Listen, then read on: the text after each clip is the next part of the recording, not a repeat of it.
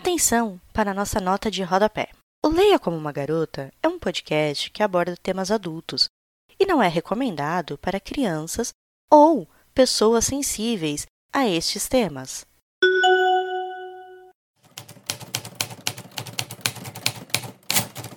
E a literatura, para mim, é essa criação, é a possibilidade que eu tenho é, de sair de mim mesma, de indagar o mundo, de inventar né, um outro mundo.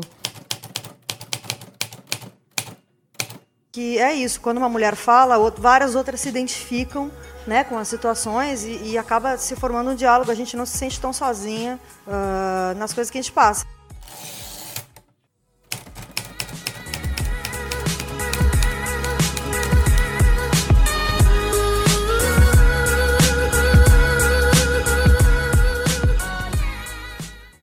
Está aberto mais um epílogo do Leia como uma Garota, que é o spin-off do Estação 93 Quartos só para debater sobre as obras literárias de mulheres.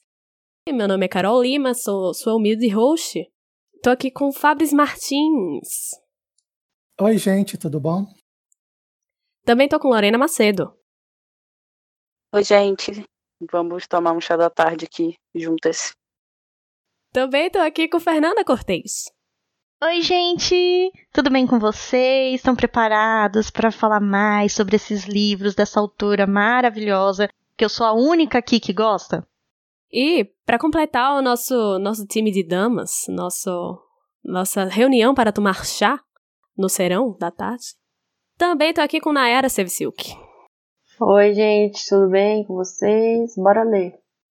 E hoje a gente vai é, se dirigir até o fim do livro da gente e vai descobrir quais são os outros livros de Jane Austen que você deve conhecer. O Leia Como Uma Garota é um podcast colaborativo, spin-off Estação 9 3 quartos, só para debater sobre obras literárias de mulheres. Quer fazer parte da nossa equipe e discutir sobre literatura feita por mulheres? Preencha nosso formulário.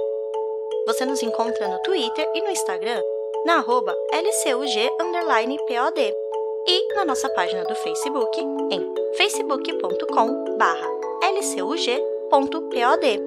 Venha fazer parte desse projeto e nos ajude a divulgar essas histórias que nos inspiram. Então, meninas, já que a gente já conheceu, né, o, a biografia dessa autora que marcou tanta gente e que a gente já pistolou com o livro de Emma, Vamos conhecer hoje as outras obras dessa, dessa autora que é, vão se passar ali, né, naquela Inglaterra rural que a gente já tá é, bem familiarizado, né? E o primeiro livro é ele mesmo, Razão e Sensibilidade. É, originalmente é Sense and Sensibility, também conhecido como Razão e Sensibilidade, como a Carol falou. Uma literação que a gente gosta. Amo. Foi perdida na tradução, né? Alô, Leo Wyler. Não teve, né, Leo Wyler, mas perdeu na tradução. Ele foi publicado, então, primeiro em 1811. Cara, Nossa. é muito tempo, né? É até estranho falar 1800. É um pouco de tempo, só um pouquinho. Pela Military Library. E, assim, a gente não tem informação do número de páginas, porque ele foi publicado, na verdade, em três volumes. E, para curiosidade geral aí, a Jane Austen ela pagou para o livro ser publicado e ainda pagou parte da comissão das vendas para o editor dela. Nossa, denúncia! O custo da publicação foi um terço da renda familiar dela. Olha o investimento para a cultura. A coitada, gente! Um absurdo isso, né? Você fala, caramba! Ah, editoras fazem isso hoje em dia também. Sim, eu lembro que o pessoal fez super, um, uma super denúncia sobre isso no Twitter, recentemente até, mas já, já vem desde. De sempre. Apropriação intelectual. Sim, mas é até. É assim, é triste, né? Porque a gente sabe que ela teve que fazer isso muito provavelmente porque era uma mulher escrevendo. Sendo que ainda tá tendo isso hoje. Então, gente, pelo amor, melhorem. Isso foi lá em 1811, né? Né? Mas tudo bem.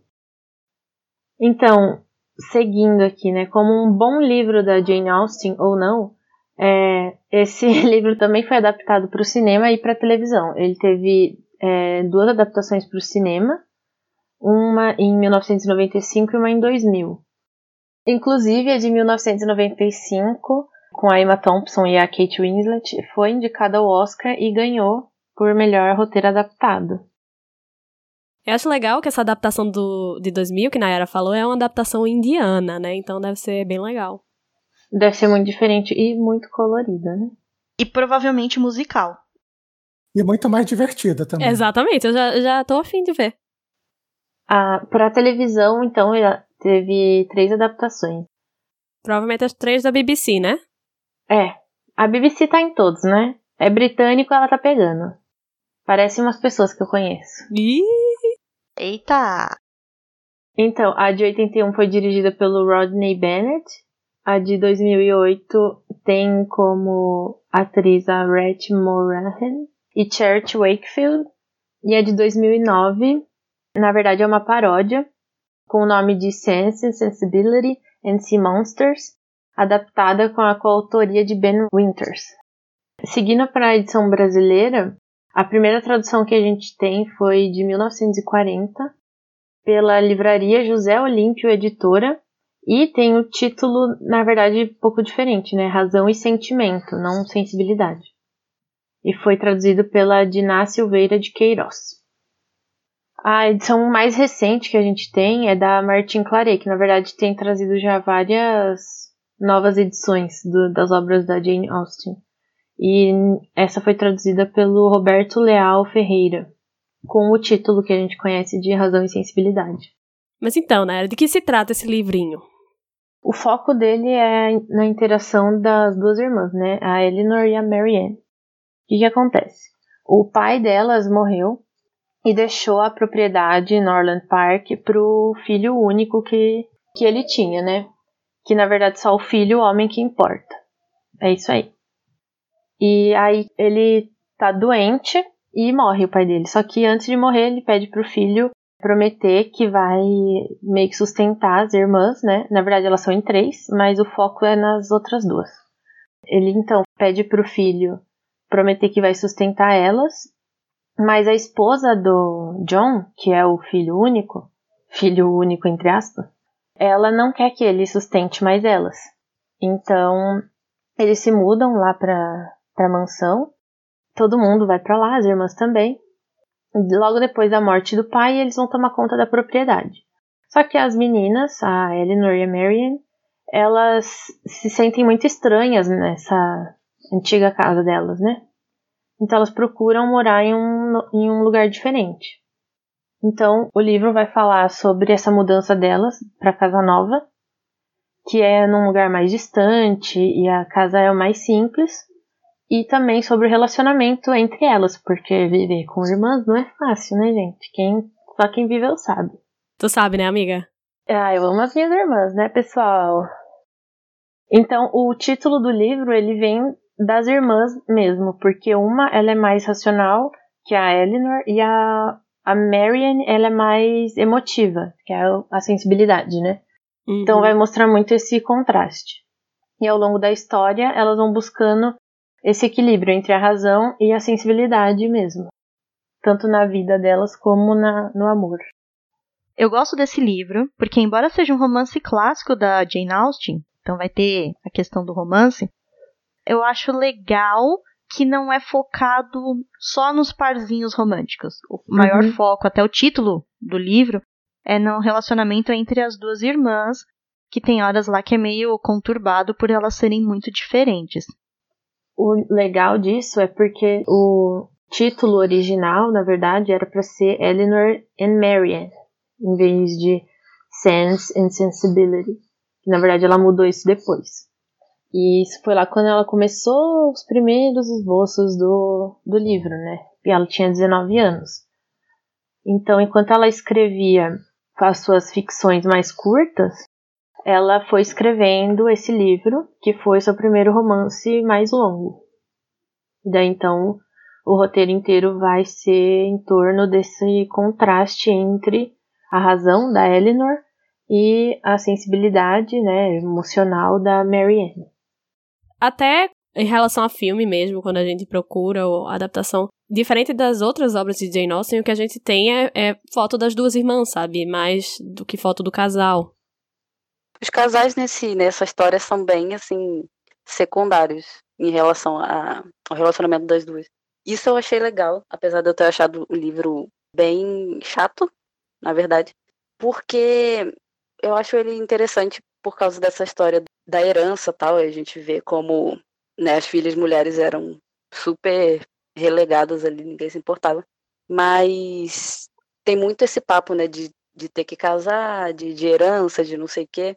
E aí isso me cansou um pouco. Mas a personagem dela ainda é uma personagem muito legal. Razão, né? É, exatamente. Apesar da, do, pelo que me falam, a Elizabeth também ser uma personagem bem. Não é aquela mocinha sonhadora tal. Mas é. Que é o caso da Marian. A Marian é bem assim. Bem irritante, na verdade. Mas a Eleanor é uma personagem bem legal. E eu consegui ler o livro de boa, assim, por causa dela. Bem interessante os pensamentos dela, a forma que ela lida com as coisas. Isso eu achei bem legal. Eu acho que é até uma personagem mais fácil, né, da gente, como mulheres do 2020, se identificarem, né?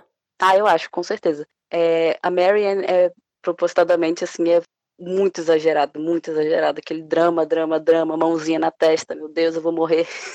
É muito exagerado. Mas a Eleanor a gente se identifica, assim, ela é super legal.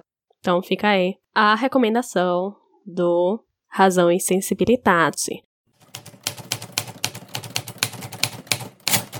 O próximo livro é o famosíssimo.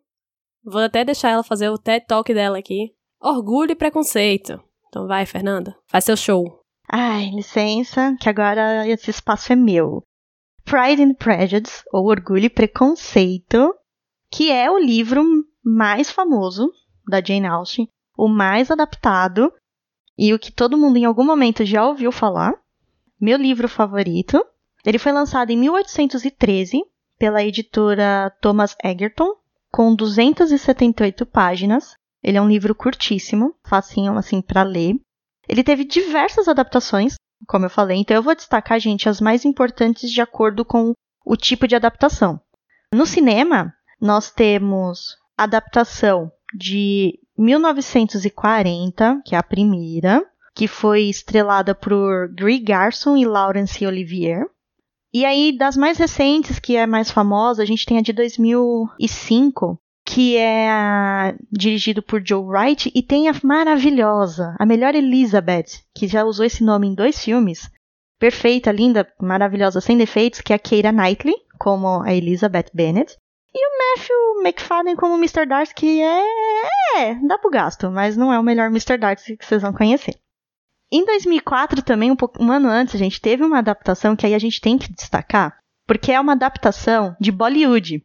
E o nome é Bride e Prejudice, que é Noiva e Preconceito. E é um musical. Parece ser bem divertido pelo que eu tava pesquisando aqui as imagens, eu fiquei até curiosa para assistir. Olha aí, Bollywood ganhando o Leia como uma garota. E em 2016, gente, também tem uma adaptação famosa, que muita gente talvez tenha assistido e até preferido, que é Pride and Prejudice and Zombies, que é Orgulho Preconceito e Zumbis. É uma paródia muito assim, nonsense. É assim, extrapolou ao máximo. É muito engraçado, é divertido. Para quem acha o livro chato, você vai se divertir de ver os personagens de um jeito bem assim estereotipado. O Sr. Darcy é um mauricinho que mal consegue se virar sozinho. Quem resolve a porra toda é a Elizabeth. Eu sempre quis ver esse filme, não sei porque eu nunca vi. Isso aí é, de, é Jane Austen para as massas, vocês não estão entendendo. Tem um livro também, né? Não só o filme, mas tem também o livro do Orgulho, Preconceito e Zumbis. É Jane Austen para fãs de The Walking Dead. Olha, eu acho que eu peito. Mas sério, gente, é legal, vale a pena, é um bom divertimento. Pra televisão, agora sim, vai ter a, a minissérie de quem? Da BBC, para variar, né? Estrelando Jennifer L. como a Elizabeth Bennet e o Colin Firth como Mr. Darcy. Ah, eu amo. E embora o Mr. Darcy seja um personagem odioso, o Colin Firth é meu crush. Então, é o único jeito de eu gostar do Mr. Darcy. Eu leio o livro, eu imagino a Keira Knightley com o Colin Firth da série, sabe? o melhor de dois mundos. Essa é a minha leitura do livro. Mas você sabe que eu jurava que o, que o Colin Firth era o, o Mr. Darcy da Keira Knightley. Porque para mim são os dois... Que representam, né? Os personagens. É, eu, eu jurava que era, porque eu nunca vi esse filme, né? Gente, eu jurava. Passado. É, pra você ver, ele, ele é o Mr. Darcy perfeito. É, se fosse hoje em dia, eu diria que Jane Austen, né, se ela escrevesse hoje, eu falava, ela viu um filme do Colin Firth e escreveu Mr. Darcy. Porque assim é perfeito pro ator. E para não deixar, né, da televisão, para não dizer que só a BBC adapta a obra britânica, nós temos em 2018 a adaptação da Rede Globo, da Olha novela aí. Orgulho e Paixão. Que concorreu ao Oscar também. Estrelando a Natália Dill, que eu acho ela linda, como a, a Elizabeth Benedito, tá? Porque eles mudaram os nomes, né? A Globo. E o Thiago Lacerda como Mr. Darcy, que ele é o Darcy Williamson, porque eles, a novela juntou vários personagens do universo da Jane Austen, né? Alguns personagens ela fundiu em um só, né? E é o que aconteceu com o Sr. Darcy. E aí é o Thiago Lacerda, é o Sr. Darcy que a gente conhece aqui no Brasil. Cada um tem o Sr. Darcy que merece, né? Tô tentando imaginar Tiago Lacerda caracterizado. Pois é. E no teatro também, teve várias, mas tem uma aqui de 59 que foi usado até o nome original do livro, né? O primeiro nome, quando ela estava escrevendo, que era First Impressions, que é Primeiras Impressões, um- uma versão musical da Broadway. Então fez bastante sucesso como musical da Broadway, essa adaptação do livro. Se vocês quiserem saber mais adaptações, joguem no Google porque tem diversas. Muita. É a adaptação a dar com pau, gente. A versão brasileira do livro, a primeira tradução foi em 41. Então esses livros da Jane Austen demoraram bastante para chegar aqui no Brasil. Nossa, demoraram muito. Ela foi feita ta- também pela livraria José Olímpio Editora, com tradução do Lúcio Cardoso. Ai, gente, eu amei o conceito de ser uma editora com nome de livraria, mas tudo bem. Pois é, coisas que você só con- encontrava no Brasil nos anos 40. Achei conceito.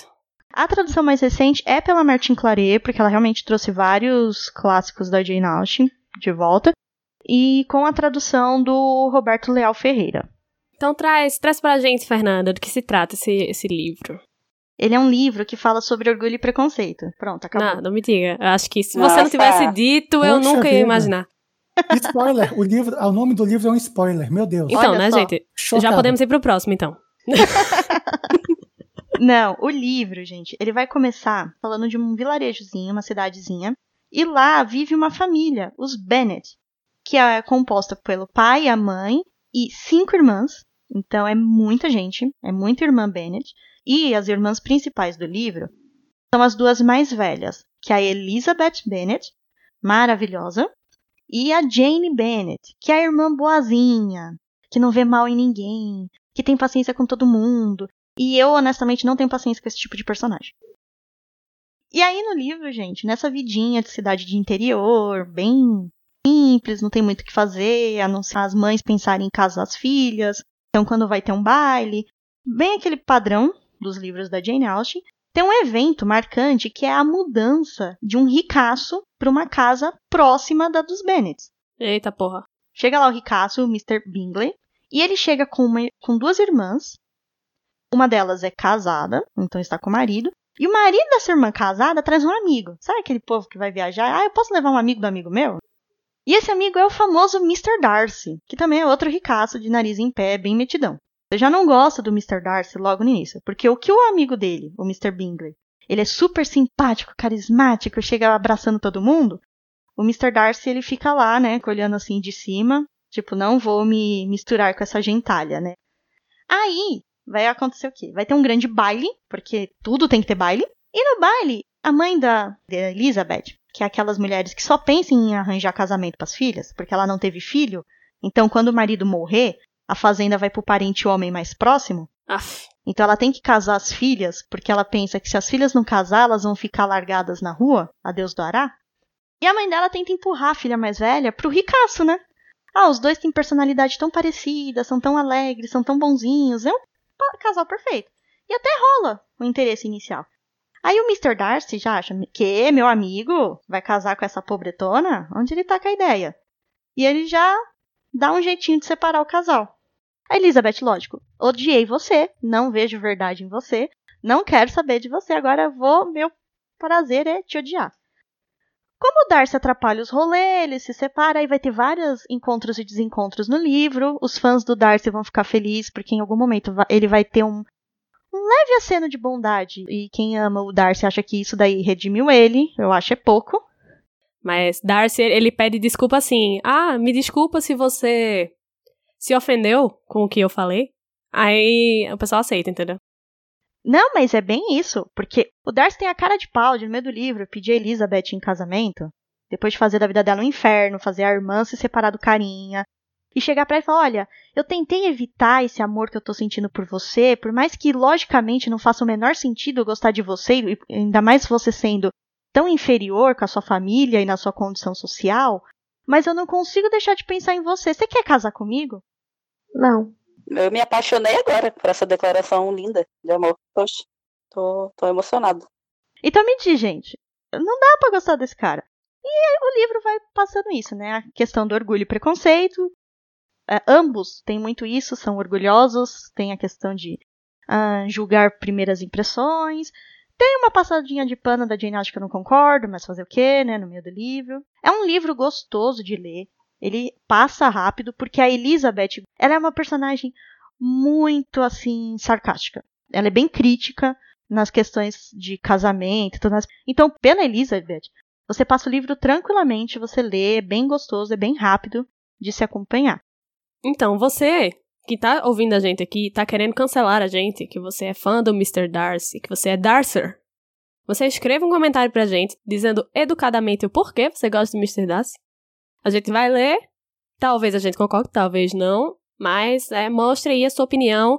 Agora fala, Miriam, cadê sua voz? Ah, uma curiosidade desse livro.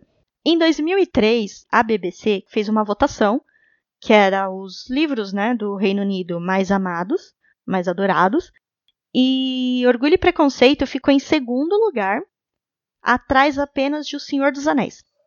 Nossa, gente. Você fala, é um livro que ainda lá é muito querido.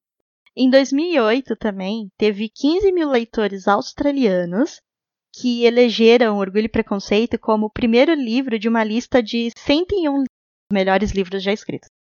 Ah, arrasou. Arrasou. Porque, né?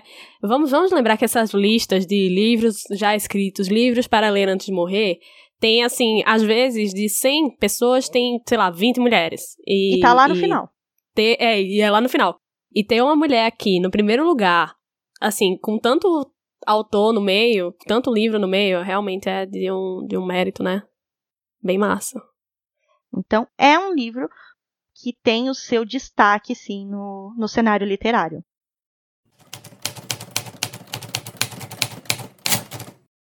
O próximo livro que vai trazer é esta que vos fala, e é o Mansfield Park.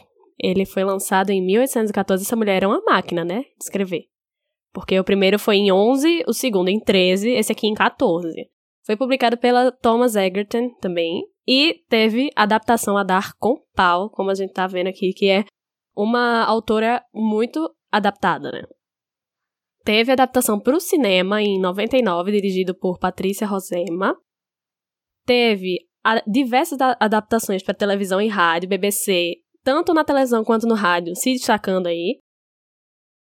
Eu queria ressaltar aqui duas das adaptações que são mais recentes, que é uma adaptação de rádio pela BBC Radio 4, né, que é a rádio 4 da BBC, que é estrelada por Felicity Jones com, como a Fanny Price e o Benedict Cumberbatch como o Edmund Bertrand e o David Tennant como o Tom Bertram. Então vejam que o, o elenco, né, poderosíssimo. Em 2007 teve a adaptação para a TV, que foi pela Company Pictures e foi estrelada por Billy Piper como Fanny e Blake Ritson como Edmund Bertram, né? Foi exibida na ITV do Reino Unido em 2007. Teve também uma adaptação para o teatro, que foi uma ópera, em 2011. A edição brasileira que a gente achou, não achamos a primeira, mas a gente vai trazer a atual, né, que é a de, da Martin Claret, que foi lançada em 2014 e traduzida pelo Roberto Leal Ferreira. Então, do que se trata este livro? Esse livro é justamente sobre uh, a Fanny Price, né? Que ela é levada para morar na casa de, de uns tios e aparentemente ela é uma menina doce, e obedientes. Só que, não. Maravilhoso. é um livro que Jane Austen ela vai subverter essa essa ideia de, de herói e de protagonista que as pessoas geralmente têm, né? Então, a heroína do, do Mansfield Park, né, a protagonista, ela vai ser o oposto de tudo que a gente espera. Ela vai ser tímida, ela vai ser insegura, ela vai ser frágil. Então, quando ela deixa, né, a, a casa dos pais para morar com os tios, ela vai se aproximar de um, de um primo, mas vão chegar uma, vai chegar uma galera aí numa propriedade vizinha e vai abalar as estruturas. Exatamente, vai abalar as condições normais de temperatura e pressão. Esse é um romance que ele vai marcar, né, essa época mais madura da escrita da Jane Austen, né? É, embora ele não tenha sido muito bem recebido pela crítica. Por que será, né? Por que será, né? Porque é só botar uma mulher com defeito que, de repente, nem defeito, né? Só assim, que não corresponda às expectativas da sociedade, que de repente você tá fazendo coisas que são horríveis e péssimas, né? Eu acho que isso mexeu muito com o orgulho puritano e conservador da sociedade da época. Porque além da moça não ser esse padrão de heroína forte e tudo mais, ser uma pessoa normal, tímida e insegura, o personagem principal, ele é ruim. Ele não é um homem bom, ele é um homem inescrupuloso. Ah, mas isso aí a gente já tá esperando de todos os livros de Jane Austen, né? Todos os... Aquelas. Não, mas esse aqui aparentemente é pior, né? É, porque assim, os outros livros, a gente hoje em dia lendo a obra, chega e fala: Nossa, esse homem é um Chernobyl. Mas para aquela época, era o padrão de homem de família, sabe? Homem de bem, cidadão de bem. E o Henry, que é o personagem principal, né? Que você começa o livro com ele esse destaque, ele é ruim. E ela não deixa esse ruim que a gente interpreta hoje em dia. Ela deixa claro, com todas as letras, todas as vírgulas, que ele é um homem de moral é, deturpada, ele é maldoso, ele quer prejudicar as mulheres. Então, eu acho que isso feriu o orgulho masculino, sabe? É, que não é a coisa mais resistente do mundo, não é mesmo? A masculinidade. Mas então, né, justamente é, esse pessoal que chega, né, propriedade vizinha são justamente os irmãos, né, que são a Mary e Henry Crawford, né, que vai, vai fazer o, o pazinho, né? Que vai ser a, a protagonista com o Henry e o Edmund, que é o primo, com a Mary, né? É o famoso dois é par.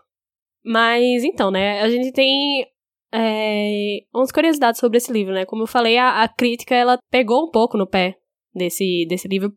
Mas, embora isso tenha acontecido, o livro ele foi muito popular com o público, né? A, a, primeira impressão dele, ela esgotou em seis meses. Então, a segunda também se esgotou, que foi dois anos depois. Então, assim, é aquele negócio, né? A, a crítica não gostou, mas o público aclamou. É um livro que causou na época e continuou causando muito tempo depois, né? Porque teve gente que argumentou que havia muitos tons de cinza nesse livro, mais do que em outros romances, né? De Jane Austen, e talvez as pessoas não tivessem mesmo preparadas para esse tipo de livro, né? Em 1970, ele era considerado o romance mais controverso de Jane Austen, tá?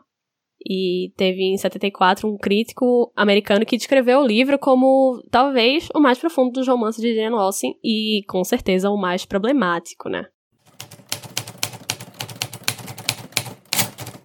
Mas então, vamos ao próximo livro, que é A Abadia de Northanger. Pois é, vou falar desse livro, que é o Northanger Abbey, como a Carol falou, a Abadia de Northanger.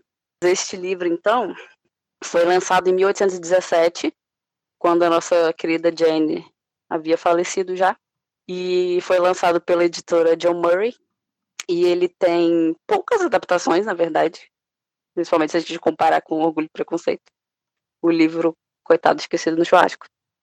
E ele foi adaptado em 86, tem um filme, e mais recentemente, em 2007, tem um filme para TV, para ITV One, é, com a Felicity Jones na, no papel principal de Catherine Morland e o J.J. Field no papel de Henry Tilney. Da edição brasileira, a primeira tradução, né, foi lançado em, em 44 pela editora pan-americana e o tradutor foi o Ledo Ivo. Agora, a versão mais recente que a gente tem é da Martin Claret, do Roberto Leal Ferreira. Mas então, Lorena, do que se trata o livro da Abadia, de Northanger? Por favor, nos, nos esclareça. Bom, então esse livro fala sobre a Catherine Morland, que, na verdade, lendo aqui a sinopse, eu lembrei um pouquinho da história das irmãs Bronte, a história real delas, porque também eram muitos irmãos Bronte, e eles também eram filhos de um clérigo, embora eles tivessem condições financeiras bem complicadas. E aqui, no Abadia de Northanger, é, a Catherine é a quarta de dez filhos, também filha de clérigo, mas tinha condições financeiras ali razoáveis. Só que assim, né? Imagina a pobre, a quarta de dez filhos. Nossa. Devia ser uma casa um pouco agitada. É, privacidade não existe, né? Porque deve ter quatro irmãos, cinco irmãos por quarto, né? Imagine 10 pessoas com um regime de banho inglês. É só isso que eu queria trazer para vocês. É por isso que eu digo, gente, o asseio ele é sempre essencial, tá? Bom, e aí a família da Catherine mora num vilarejo, na região ali de Wiltshire, né, na Inglaterra. E assim, a descrição da Catherine é que ela é uma jovem normal, sem grande talento. Ou seja, né, gostei porque é o oposto do que a gente viu na Emma. Né, que a Emma é perfeita, é linda, maravilhosa. Porque assim, não é que tenha problema a, a protagonista ser incrível, não. O problema é que a Emma só se acha, mas ela não é. Mas enfim, isso a gente já discutiu. É, essa, essa pistolagem a gente já fez. Pois é, tô, tô tá só. lá, enfim, gravado. só rememorando aqui. Bom, e aí a Catherine, apesar de aparentemente não ter nada de atraente sobre si, ali na adolescência dela, entre 15 e 17 anos, ela gostava muito de ler livros sobre heroínas. E basicamente era essa visão de mundo dela, né? Esses livros de heroínas e tal, e de romances. Porém, ali no vilarejo em que ela morava, a menina bichinha não tinha nenhum boy ali assim, interessante, sabe, que despertasse ali a, o interesse dela, uma paixão ali por ela. E ela queria, né, viver essas coisas que ela lia, mas não tinha nem boy ali decente. Ela ficou, ai meu Deus, triste. Foi triste pra, pra carreira da Catherine. Aí ela tá aí nessa, nessa tristeza, né, nessa coisa de ficar sonhando com, com um boy que não, que não existe. Até que ela é convidada para acompanhar o senhor e senhora Ellen, que são donos ali de uma propriedade em Wiltshire bem valiosa, tal, né, bem prestigiada. E ela vai para a cidade de Bath com eles. Aí, em Bath, é que ela é introduzida na sociedade. Lá em Bath, né, que é aquela cidade que é, já lembra logo daquela personagem maravilhosa, né, que é a Mrs. Elton. Pois é, gente. Aí a gente descobre que Beth nos persegue nos livros de Jane Austen. É, até porque a gente viu, né, no episódio da biografia dela que ela passou uma temporada lá em Bath. Então, assim, é, é nada mais do que o esperado que ela colocasse pessoas de lá, né, nas obras dela. Olha, eu tô como engatilhada aqui, mas enfim. Não fale Mrs. Elton que eu já, eu fico nervosa. Mas aí em Beth ela é introduzida à sociedade. E aí conhece o Henry Tilney. E ela tem um crush ali por ele, né? Ela se interessou. E ela conheceu também a Isabella Thorpe, que vira amiga dela. E assim, né? Nessa, nessa, você sabe, nesses bailinhos de sociedade, o pessoal conhece todo mundo, começa aquela confusão de personagem, que você não sabe mais quem é irmão de quem, quem é primo de quem Vixe. Até a gente se acostumar. Mas aí, o irmão da Isabela, o John Thorpe, se interessa pela Catherine. Porém, né, aquele amor não correspondido, porque a Catherine tá gostando do Henry. O pobre do John ficou a ver na vista. Tô casando, mas o grande amor da minha vida é você. Bem, a gente vai vendo, né, que a Catherine vai aos poucos se apaixonando pelo Henry. É, ela também se aproxima da irmã do Henry. Depois ela conhece o pai e o irmão do Henry. E ela vai- é convidada, então, pela família deles a ficar, passar um tempo ali na propriedade. Mas, gente, já. Menina, a galera ali já tava. Você tá indo com a farinha, eles já votaram com bolo. Passado. E essa propriedade, então, do Stilner é justamente a abadia de Northanger. Todo esse rolê pra você finalmente chegar no nome do livro. É, bom, então, basicamente, essa, esse é o, enredo é, do livro. Algumas curiosidades que a gente tem sobre ele é que esse livro foi uma confusão na vida da Jane Austen, porque vocês lembram que eu falei que ele só foi é, publicado depois que ela morreu, né, em 1917. Porém, ele ficou pronto entre 1798 e 1799. Nossa, gente. Foi ele um dos primeiros, se não o primeiro romance dela a ficar finalizado ali e pronto para ser publicado. Resumindo, assim, basicamente a confusão que teve, um editor lá de Londres, chamado Benjamin Crosby, comprou em 1803 os direitos do livro por 10 libras. Nossa, gente. Na época, 10 libras com certeza era muito mais do que é hoje, mas ainda parece muito estranho, né? Não, com certeza. A gente viu lá em cima que o primeiro livro publicado, ela ganhou 140 libras de lucro. Então, assim, foi realmente muito pouco. É, é bem, bem bizarro, assim, a gente, a gente ver esses 10 libras. Mas teve essa compra. Ele falou, ah, vou publicar aqui seu livro, mas não publicou. Aí passaram-se anos, deu ali uns seis anos depois, em 1809, a Jane já, né, amigo, e meu livro que você não publicou? Me devolve aquele então falou que ia entrar em contato com um editor novo e o Crosby lá enrolando ela. Disse que e devolvia então os direitos para ela se ela pagasse as 10 libras de volta para ele. Quer dizer, né? O homem prometeu publicar o livro da moça, não publicou, ainda quer receber o dinheiro de volta. Olha, pelo amor de Deus. É, é complicado. Bom, e aí a Jane achou muito dinheiro para receber de volta o próprio livro dela, né? O próprio manuscrito Com certeza. dela. É, eu achei engraçado isso, né? Assim, olha, eu gostei, eu queria publicar, mas também não é tudo isso, não. Não vou pagar o mesmo valor de volta para você, não, meu filho. Pô, mas deve ser muito frustrante, né? Porque o cara tá te enrolando há anos, te fala, cara, se você não vai publicar, então me devolve. Pelo amor de Deus, sabe? Na minha cabeça, a Jane Austen já tava lá, bracinho cruzado na frente do cara, batendo pezinho no chão. E aí, vai devolver ou não vai? Qual é? ah, isso tá parecendo aqueles direitos que alguns estúdios compraram da Marvel e não produziram filme. Nossa, sim. Aí, tipo, e aí, vai produzir? E agora? Eu quero de volta, hein? Não, e agora? E agora? Já produziu? Aí eles fazem uns filmes bem ruins, tipo. Só pra dizer que fez, né? Só pra dizer que fez tal. É mais ou menos isso. Pois é, pra vocês terem noção, né? É, então o, o Crosby lá falou que ia publicar o livro, era 1803. Quando foram resolver a questão, era 1816 já, que resolveram no seguinte: o irmão da Jane, o Henry, foi lá e pagou o raio das 10 libras pro homem. E ela resolve, então, insistir na publicação do livro dela, claro, mas ela resolve, então, mudar o título para Catherine. E ela escreveu ali uma notinha. Nota de repúdio, né, gente? A famosa nota de repúdio. nota de repúdio ao Sr. Crosby porque 13 anos depois de eu ter escrito esta desgraça desse livro, você não publicou.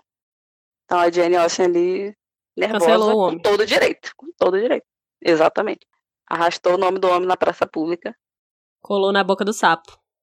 E falou: se o livro não tiver bom hoje em dia, a culpa é desse senhor, tá? Porque era para vocês terem lido há 13 anos atrás. Ah, pois é, né? Ela, ela teve esse receio, né? Falou, cara, eu escrevi isso 13 anos atrás estava moderno 13 anos atrás. Pode ser que agora o pessoal ache ruim e a culpa não é minha. Porque 13 anos, né? É muita coisa, realmente. Enfim, o sofrimento na né, gente do Jane Austen com esse livro. E tanto que ela não chegou a ver o livro publicado, né? Ah, isso é triste, gente. Pois é, ela morreu 18 de julho de 817. E aí, depois da morte dela, o Henry, né, que eu tinha comentado, que ele realmente agitou ali para publicar o romance, que saiu com o título de Northanger Abbey. Passada. E então realmente ela não, não chegou a ver o livro publicado.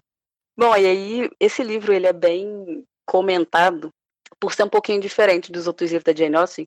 Assim, ele tem, claro, características bem marcantes da escrita da Jane Austen, na questão da ironia, o discurso indireto livre, os comentários né, sociais tal.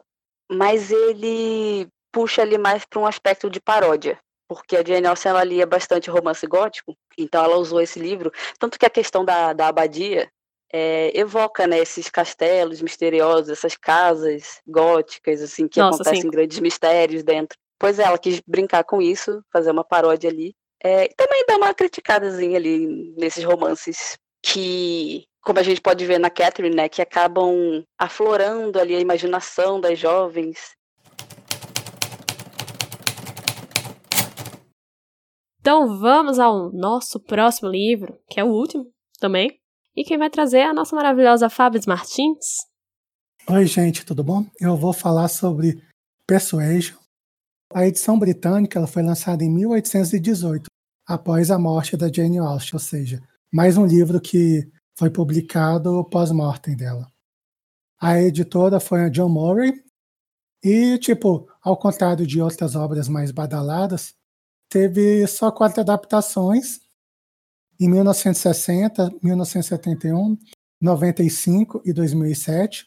Nenhuma delas contando com um grande elenco e assim. Foi bem esquecido no churrasco esse livro para a questão de adaptações. Aí a mais recente foi feito um filme para TV, para vocês terem uma ideia, assim, nenhum filme que foi direto para o cinema. A maioria das adaptações são para TV, né? Para também ver que assim, houveram poucas adaptações e essas adaptações foram para TV. É o famoso Made for TV. A nossa edição brasileira, a primeira tradução dela foi em 1971, ou seja, demorou a chegar aqui. E foi pela editora Bruguera e traduzida por Luísa Lobo. A versão mais recente é pela Martin Clary, que é uma, uma coleção bem bonita, uma coleção até de, podemos dizer, de luxo em relação ao que foi lançado, com tradução de Roberto Leal Ferreira. Acho importante que as, as editoras elas investam né, em traduções mais recentes desses clássicos, porque às vezes o pessoal só tem acesso a umas traduções muito muito antigas que a, acabam afastando o público também, né?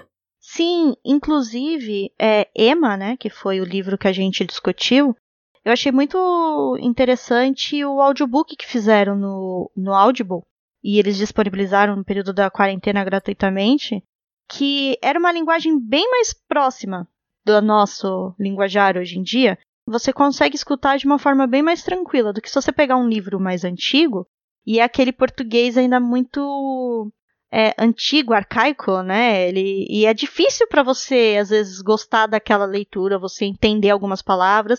E tem gente que vai desanimando. Ah, em vez de procurar o que significa, ela simplesmente larga a leitura, né? Assim, para leitor, assim, a apresentação, a diagramação, ela é muito importante, assim. Um livro bem editado, bem traduzido, assim, com uma fonte bonita, é agradável, chamativo. Então, isso vem de encontro até para as novas gerações, assim, que igual as meninas estavam comentando anteriormente, que muita gente não lê por preconceito. Outra forma de agregar preconceito é você não ter uma atualização nessas obras. Imagina, você chega numa biblioteca qualquer ou numa livraria e tem uma edição de 1971. Tipo, qual o atrativo que uma pessoa vai ter para ler uma obra dessas, digamos assim? E assim, gente, é, em terra de e-book, o que vai chamar a atenção é a edição bem acabada, bem finalizada, bonita, que chame a atenção, porque muita gente só compra a edição assim. Inclusive, o, o trabalho recente da Martin Claret está sendo bem legal, assim. Que eles estão reformulando várias, vários lançamentos, está muito bonito e tá tudo com muito cuidado. Isso chama atenção. Né? Dá vontade de comprar, dá vontade de ler. Então, realmente é bem importante essa parte. Aliás, assim, as pessoas não sabem, eu sou, sou designer.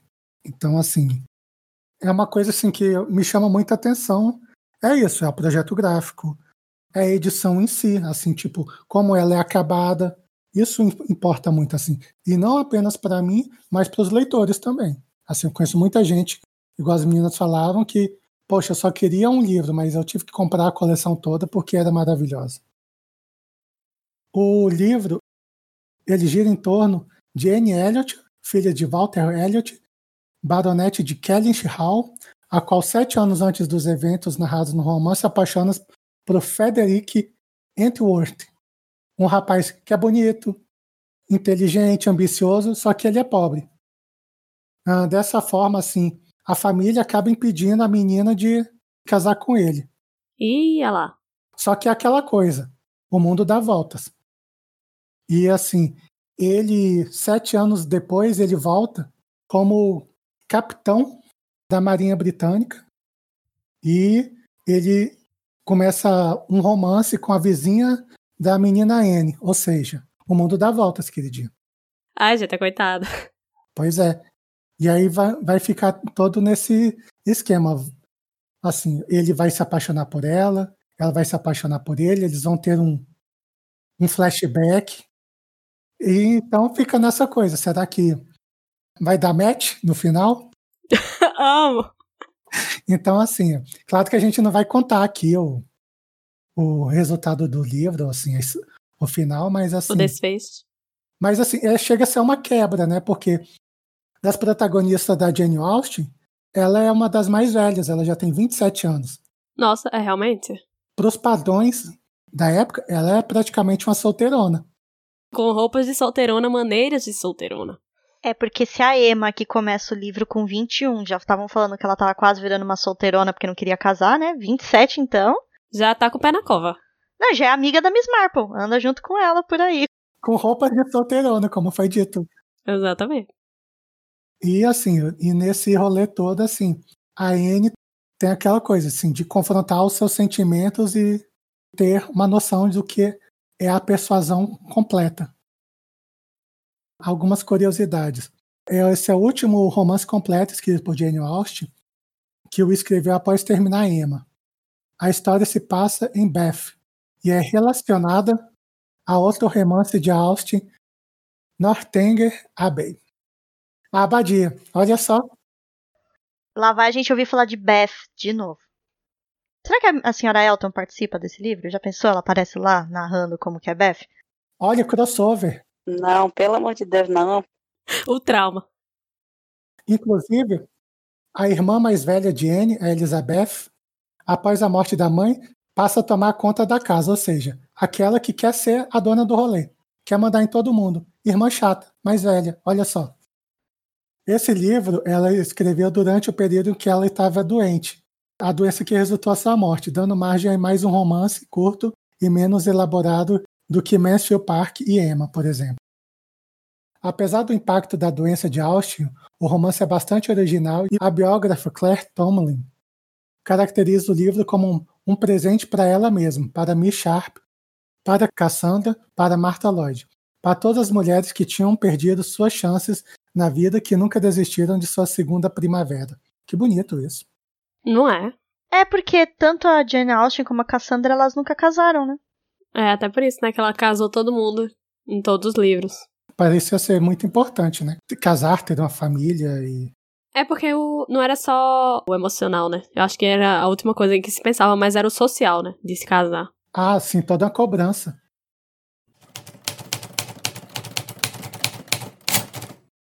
É, a gente falou, né, dos romances publicados de, de Jane Austen, os finalizados, só que ela tem várias outras obras que são curtas e, e também muitas são inacabadas, né, que são a Lady Susan, que são de 1794, 1805, entre esse período aí, de Watson, que é uma obra incompleta, e foi a sobrinha dela que finalizou e publicou como The Younger Sister, né, que é a irmã mais nova, na metade já do século XIX, e o Sanditon, que é de 1817, que também é uma obra incompleta, né? Lady Susan é completa, mas ela é curta, né? Tem um pequeno livro sobre ela. É legal para ler. A The Watson, você já percebe a diferença da parte, né, que virou The Young Sister, né? É aquilo que você comentou, Carol, num outro episódio, que você percebe quando outra pessoa terminou a obra. Com certeza. Mas, para quem tiver curiosidade, é legal procurar. Agora, né, que nosso grupo altíssimo de ótimos modos de damas, né?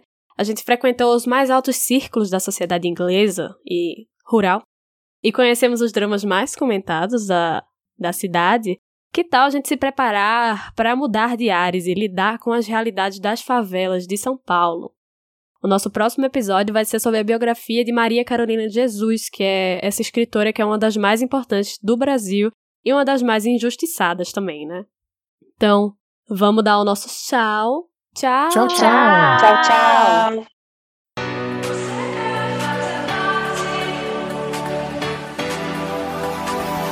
É ler livros com a gente, sempre. É só entrar no grupo, bem-vindo. Discutir com as manas. Vem sim, sua leitura vai ser melhor ainda.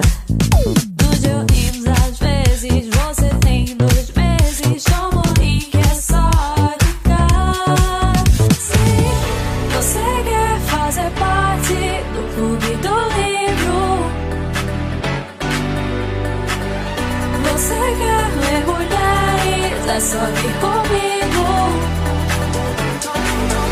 Entra aqui, vem voltar. E quando escolher se esforçar,